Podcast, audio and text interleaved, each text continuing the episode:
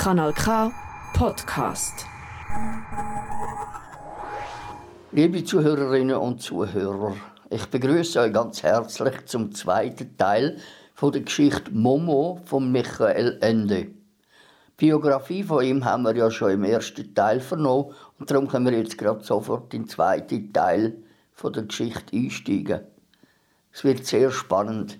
Dann Momo macht Bekanntschaft mit einem der grauen Herren, der als Zeitdieb den Menschen ihre kostbare Zeit abzapft. Wie es Momo schafft, der Versuchung der grauen Herren zu widerstehen, hören wir jetzt im zweiten Teil. Gute Unterhaltung beim Zuhören.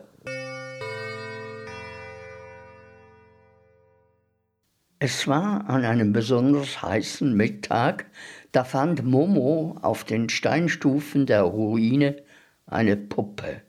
War schon öfter vorgekommen, dass Kinder eines der teuren Spielzeuge, mit denen man nicht wirklich spielen konnte, einfach vergessen und liegen gelassen hatten. Aber Momo konnte sich nicht erinnern, diese Puppe bei einem der Kinder gesehen zu haben. Und sie wäre ihr bestimmt aufgefallen, denn es war eine ganz besondere Puppe. Sie war fast so groß wie Momo selbst und so naturgetreu gemacht, dass man sie beinahe für einen kleinen Menschen halten konnte.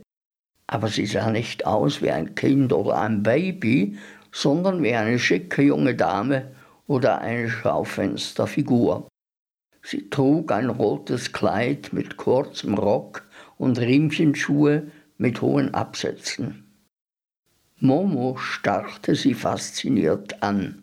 Als sie sie nach einer Weile mit der Hand berührte, klapperte die Puppe einige Male mit den Augendeckeln, bewegte den Mund und sagte mit einer Stimme, die etwas quäkend klang, als käme sie aus einem Telefon Guten Tag, ich bin Baby Girl, die vollkommene Puppe. Momo fuhr erschrocken zurück. Aber dann antwortete sie unwillkürlich Guten Tag, ich heiße Momo. Wieder bewegte die Puppe ihre Lippen und sagte Ich gehöre dir. Alle beneiden dich um mich. Ich glaube nicht, dass du mir gehörst, meinte Momo. Ich glaube eher, dass dich jemand hier vergessen hat. Sie nahm die Puppe und hob sie hoch. Da bewegten sich deren Lippen wieder und sie sagte, ich möchte noch mehr Sachen haben. So? Warte mal, ich zeig dir meine Sachen, dann kannst du ja sagen, was dir gefällt. Sie nahm die Puppe und kletterte mit ihr durch das Loch in der Mauer in ihr Zimmer hinunter. Sie holte eine Schachtel mit allerlei Schätzen unter dem Bett hervor und stellte sie vor Girl hin. Hier, sagte sie, das ist alles, was ich habe. Wenn dir was gefällt, dann sag's nur. Sie zeigte ihr eine hübsche bunte Vogelfeder, einen schön gemaserten Stein, einen goldenen Knopf, ein Stückchen buntes Glas. Die Puppe sagte nichts und Momo stieß sie an. Guten Tag, quäkte die Puppe. Ich bin Bibigirl die vollkommene Puppe. Ja, sagte Momo, ich weiß schon, aber du wolltest dir doch etwas aussuchen, Babygirl. Hier habe ich zum Beispiel eine schöne rosa Muschel. Gefällt sie dir? Ich gehöre dir, antwortete die Puppe. Alle beneiden dich um mich. Ja, das hast du schon gesagt, meinte Momo. Aber wenn du nichts von meinen Sachen magst, dann können wir vielleicht spielen, ja? Ich möchte noch mehr Sachen haben, wiederholte die Puppe. Mehr habe ich nicht, sagte Momo. Sie nahm die Puppe und kletterte wieder ins Freie hinaus. Dort setzte sie die vollkommene Babygirl auf den Boden und nahm ihr gegenüber Platz. Wir spielen jetzt, dass du zu mir zu Besuch kommst, schlug Momo vor. Guten Tag, ich bin Babygirl, die vollkommene Puppe. Wie nett, dass Sie mich besuchen, erwiderte Momo. Woher kommen Sie denn, verehrte Dame? Ich gehöre dir. Alle beneiden dich um mich. Also hör mal, meinte Momo, so können wir doch nicht spielen, wenn du immer das Gleiche sagst. Ich möchte noch mehr Sachen haben, antwortete die Puppe und klimperte mit den Wimpern. Momo versuchte es mit einem anderen Spiel, und als auch das misslang, mit noch einem anderen und noch einem und noch einem. Aber es wurde einfach nichts draus. Ja, wenn die Puppe gar nichts gesagt hätte, dann hätte Momo an ihrer Stelle antworten können und es hätte sich die schönste Unterhaltung ergeben. Aber so verhinderte Bibi Girl gerade dadurch, dass sie redete, jedes Gespräch. Nach einer Weile überkam Momo ein Gefühl, das sie noch nie zuvor empfunden hatte. Und weil es ihr ganz neu war, dauerte es eine Weile, bis sie begriff, dass es die Langeweile war. Momo fühlte sich hilflos. Am liebsten hätte sie die vollkommene Puppe einfach liegen lassen und etwas anderes gespielt. Aber sie konnte sich aus irgendeinem Grund nicht von ihr losreißen. So saß Momo schließlich nur noch da und starrte die Puppe an, die ihrerseits wieder mit blauen gläsernen Augen Momo anstarrte, als hätten sie sich gegenseitig hypnotisiert. Schließlich wandte Momo ihren Blick mit Willen von der Puppe weg und erschrak ein wenig. Ganz nah stand nämlich ein elegantes aschengraues Auto, dessen Kommen sie nicht bemerkt hatte. In dem Auto saß ein Herr, der einen spinnenwebfarbigen Anzug anhatte, einen grauen steifen Hut auf dem Kopf trug und eine kleine graue Zigarre rauchte. Auch sein Gesicht sah aus wie graue Asche. Der Herr musste sie wohl schon eine ganze Weile beobachtet haben, denn er nickte Momo lächelnd zu. Und obwohl es so heiß an diesem Mittag war, dass die Luft in der Sonnenglut flimmerte, begann Momo plötzlich zu frösteln. Jetzt öffnete der Mann die Wagentür, stieg aus und kam auf Momo zu. In der Hand trug er eine blaugraue Aktentasche. Was für eine schöne Puppe du hast, sagte er mit eigentümlich tonloser Stimme. Darum können dich alle deine Spielkameraden beneiden. Momo zuckte nur die Schulter und schwieg. Sie war bestimmt sehr teuer, fuhr der graue Herr fort. Ich weiß nicht, murmelte Momo verlegen. Ich habe sie gefunden. Was du nicht sagst, erwiderte der graue Herr. Du bist ja ein richtiger Glückspilz, scheint mir.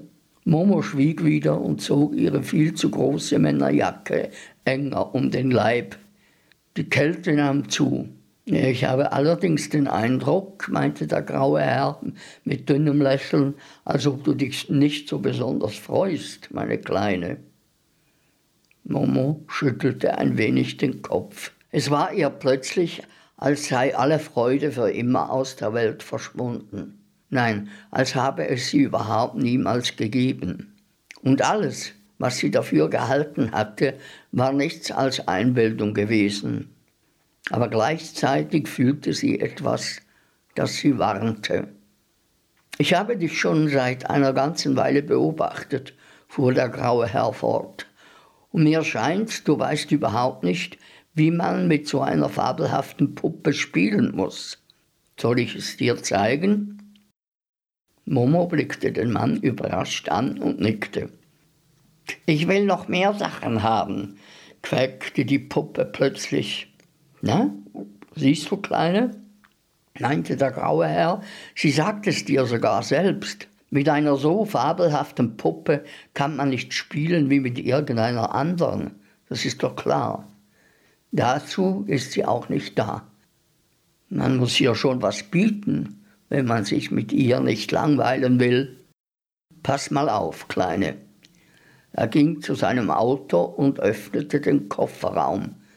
Zuerst einmal, sagte er, braucht sie viele Kleider. Hier zum Beispiel ein entzückendes Abendkleid. Er zog es hervor und warf es Momo zu. Und hier ein Pelzmantel aus echtem Nerz. Und hier ein seidener Schlafrock. Und hier ein Tennisdress und ein Skianzug und ein Badekostüm und ein Reitanzug, ein Pyjama, ein neues Nachthemd und ein anderes Kleid. Und noch eins und noch eins und noch eins. Er warf alle die Sachen zwischen Momo und die Puppe, wo sie sich langsam zum Haufen türmten. So, sagte er und lächelte wieder dünn. Damit kannst du erst einmal eine Weile spielen, nicht wahr, Kleine? Aber das wird nach ein paar Tagen auch langweilig. Meinst du? Nun gut, dann musst du eben mehr Sachen für deine Puppe haben. Wieder beugte er sich über den Kofferraum und warf Sachen zu Momo hinüber. Hier zum Beispiel eine richtig kleine Handtasche aus Schlangenleder mit einem echten kleinen Lippenstift und einem Puderdöschen drin. Hier ist ein kleiner Fotoapparat, hier ein Tennisschläger, hier ein Puppenfernseher, der richtig funktioniert. Hier ein Armband, eine Halskette, Ohrringe, ein Puppenrevolver, Seidenstrümpfchen, ein Federhut, ein Strohhut, ein Frühjahrshütchen, Golfschlägerchen, ein kleines Scheckbuch, Parfümfläschchen, Badesalz, Körperspray. Er machte eine Pause und blickte Momo prüfend an, die wie gelähmt zwischen all den Sachen am Boden saß. Du siehst, fuhr der graue Herr fort, es ist ganz einfach. Man muss nur immer mehr und mehr haben, dann langweilt man sich niemals. Aber vielleicht denkst du, dass die vollkommene Babygirl eines Tages alles haben wird und dass es dann eben doch wieder langweilig werden könnte. Nein, meine Kleine, keine Sorge. Da haben wir nämlich einen passenden Gefährten für Babygirl. Und nun zog er aus dem Kofferraum eine andere Puppe hervor. Sie war ebenso groß wie Babygirl, ebenso vollkommen, nur dass es ein junger Mann war. Der graue Herr setzte ihn neben Babygirl, die vollkommene, und erklärte, das ist Bubiboy. Für ihn gibt es jetzt auch wieder eine unendliche Menge Zubehör. Und wenn das alles, alles langweilig geworden ist, dann gibt es noch eine Freundin vom Babygirl und sie hat eine ganze eigene Ausstattung, die nur ihr passt. Und zu Bobbyboy gibt es noch einen dazu passenden Freund und der hat wieder Freunde und Freundinnen. Du siehst also, es braucht nie wieder Langweile zu geben, denn die Sache ist endlos fortzusetzen und bleibt immer noch etwas, das du dir wünschen kannst. Während er redete, holte er eine Puppe nach der anderen aus dem Kofferraum seines Wagens, dessen Inhalt unerschöpflich schien, und stellte sie um Momo herum, die noch immer reglos dasaß und dem Mann eher erschrocken zuguckte. Nun, sagte der Mann schließlich und paffte dicke Rauchwolken. Hast du jetzt begriffen, wie man mit einer solchen Puppe spielen muss? Schon, antwortete Momo. Sie begann jetzt vor Kälte zu zittern. Der graue Herr nickte zufrieden und zog an seiner Zigarre. Nun möchtest du alle diese schönen Sachen natürlich gern behalten, nicht wahr? Also gut, meine Kleine, ich schenke sie dir. Du bekommst das alles, nicht sofort, sondern eins nach dem anderen, versteht sich, und noch viel, viel mehr. Du brauchst auch nichts dafür zu tun. Du sollst nur damit spielen, so wie ich es dir erklärt habe. Was sagst du dazu? Der graue Herr lächelte Momo erwartungsvoll an, aber da sie nichts sagte, sondern nur ernst seinen Blick erwiderte, setzte er hastig hinzu, Du brauchst dann deine Freunde gar nicht mehr, verstehst du?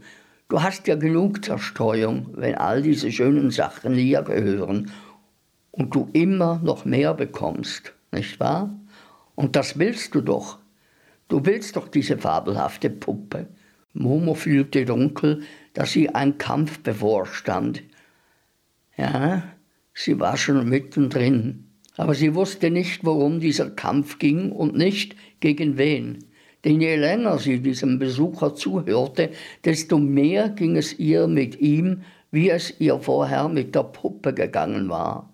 Sie hörte eine Stimme, die redete, sie hörte Worte, aber sie hörte nicht, der sprach. Sie schüttelte den Kopf. Was denn, was denn? sagte der graue Herr und zog die Augenbrauen hoch. Du bist immer noch nicht zufrieden? Ihr heutigen Kinder seid aber wirklich anspruchsvoll. Möchtest du mir wohl sagen, was dieser vollkommenen Puppe denn nun noch fehlt? Momo blickte zu Boden und dachte nach.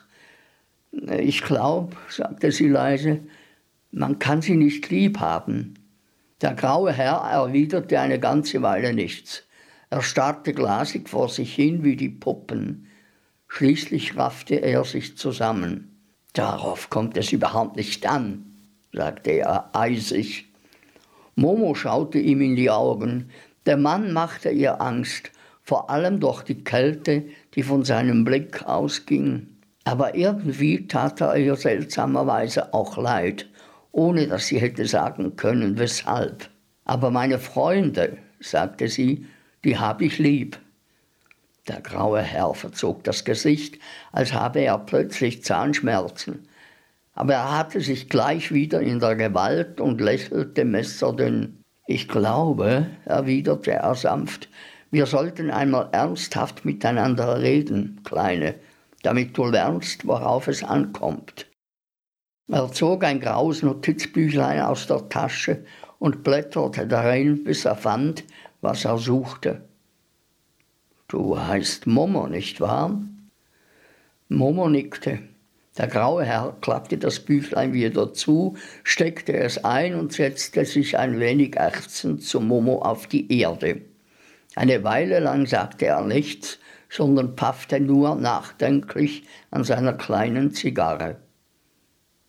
Also, Momo, nun höre mir einmal gut zu, begann er schließlich. Das hatte Momo ja schon die ganze Zeit versucht, aber ihm war viel schwerer zuzuhören als allen anderen, denen sie bisher zugehört hatte. Sonst konnte sie sozusagen ganz in den anderen hineinschlüpfen und verstehen, wie er es meinte und wie er wirklich war. Aber bei diesem Besucher gelang es ihr einfach nicht.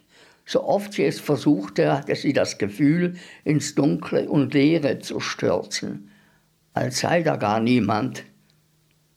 Das war ihr noch nie widerfahren. Das Einzige, fuhr der Mann fort, worauf es im Leben ankommt, ist, dass man es zu etwas bringt, dass man etwas wird, dass man was hat. Wer es weiterbringt, wer mehr wird und mehr hat als die anderen, dem gefällt alles Übrige ganz von selbst zu. Freundschaft, Liebe, Ehre und so weiter. Du meinst also, dass du deine Freunde lieb hast. Wir wollen das einmal ganz sachlich untersuchen. Der graue Herr paffte einige Nullen in die Luft. Momo steckte die nackten Füße unter ihren Rock und verkroch sich, soweit es möglich war, in ihrer großen Jacke. Da erhebt sich als erstes die Frage, begann der graue Herr wieder, was haben deine Freunde eigentlich davon, dass es dich gibt? Nützt es ihnen zu irgendwas? Nein. Hilft es ihnen voranzukommen, um mehr zu verdienen, etwas aus ihrem Leben zu machen? Gewiss nicht. Unterstützt du sie in ihrem Bestreben, Zeit zu sparen? Im Gegenteil, du hältst sie von allem ab. Du bist ein Klotz an ihrem Bein Du ruinierst ihr Vorwärtskommen. Vielleicht ist es dir bisher noch nicht bewusst geworden, Momo.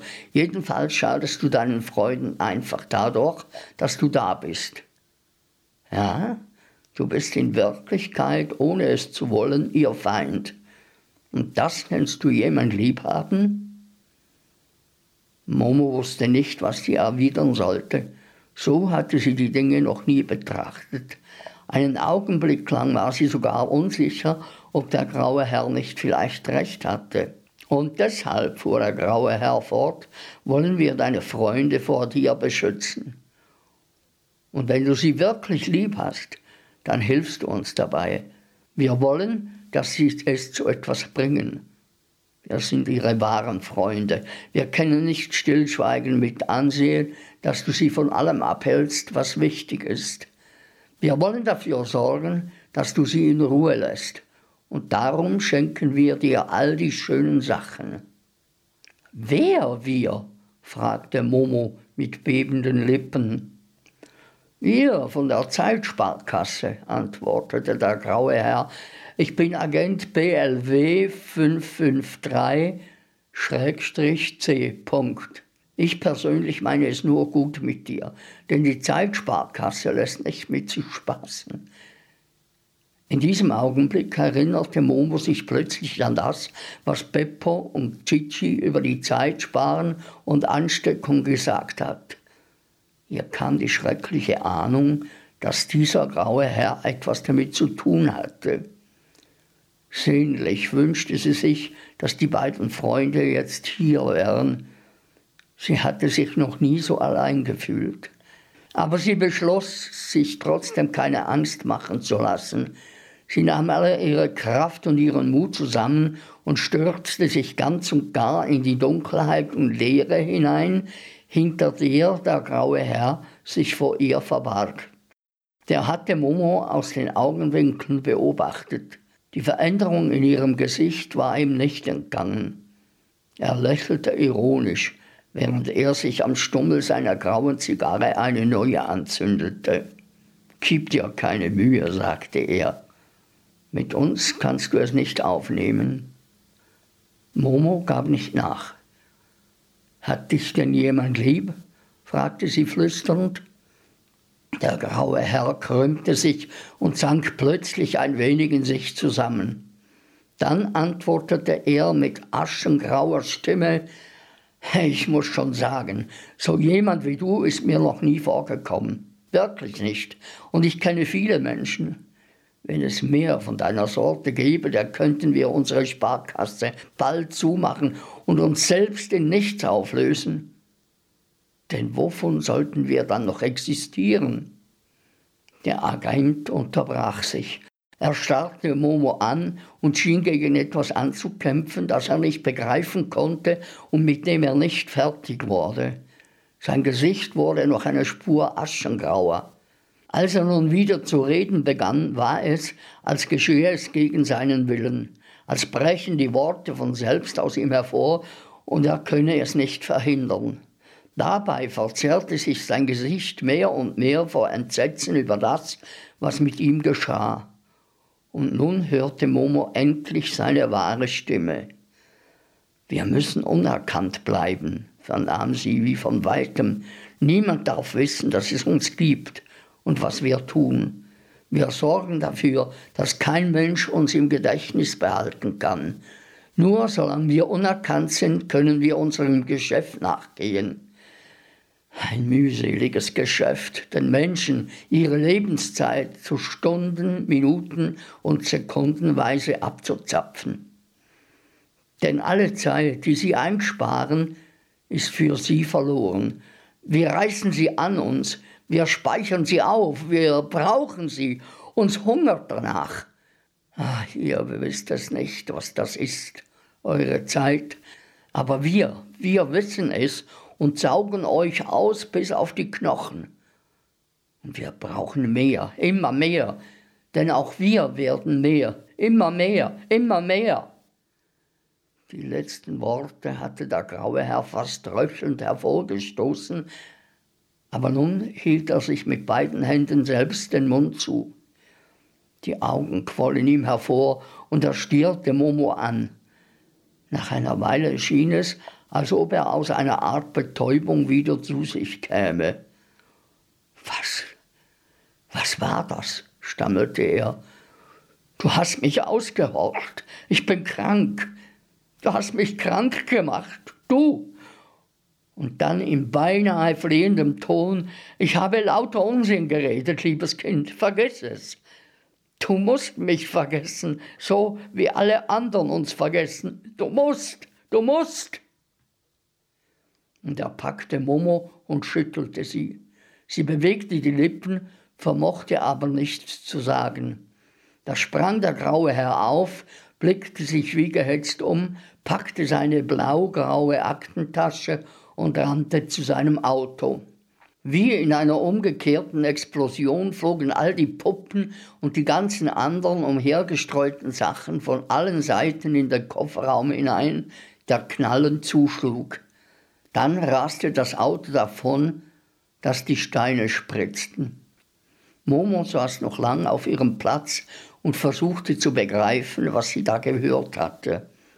Nach und nach wich die schreckliche Kälte aus ihren Gliedern und in gleichem Maß wurde ihr alles immer klarer und klarer. Sie vergaß nichts, denn sie hatte die wirkliche Stimme eines grauen Herrn gehört. Vor ihr im dürren Gras stieg eine kleine Rauchsäule auf. Dort qualmte der zerdrückte Stummel der grauen Zigarre und zerfiel langsam in Asche.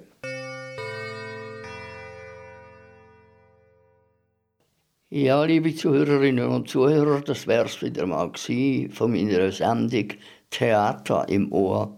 Das nächste Mal hören wir dann das dritte und letzte Teil aus dem Buch Momo. Und ich kann euch versichern, es wird sicher nicht weniger spannend. Danke vielmals fürs Zuhören, bleibe gesund und alles Gute. Bis zum nächsten Mal. Das ist ein Kanal K Podcast Jederzeit zum Nachhören auf kanalk.ch oder auf deinem Podcast App.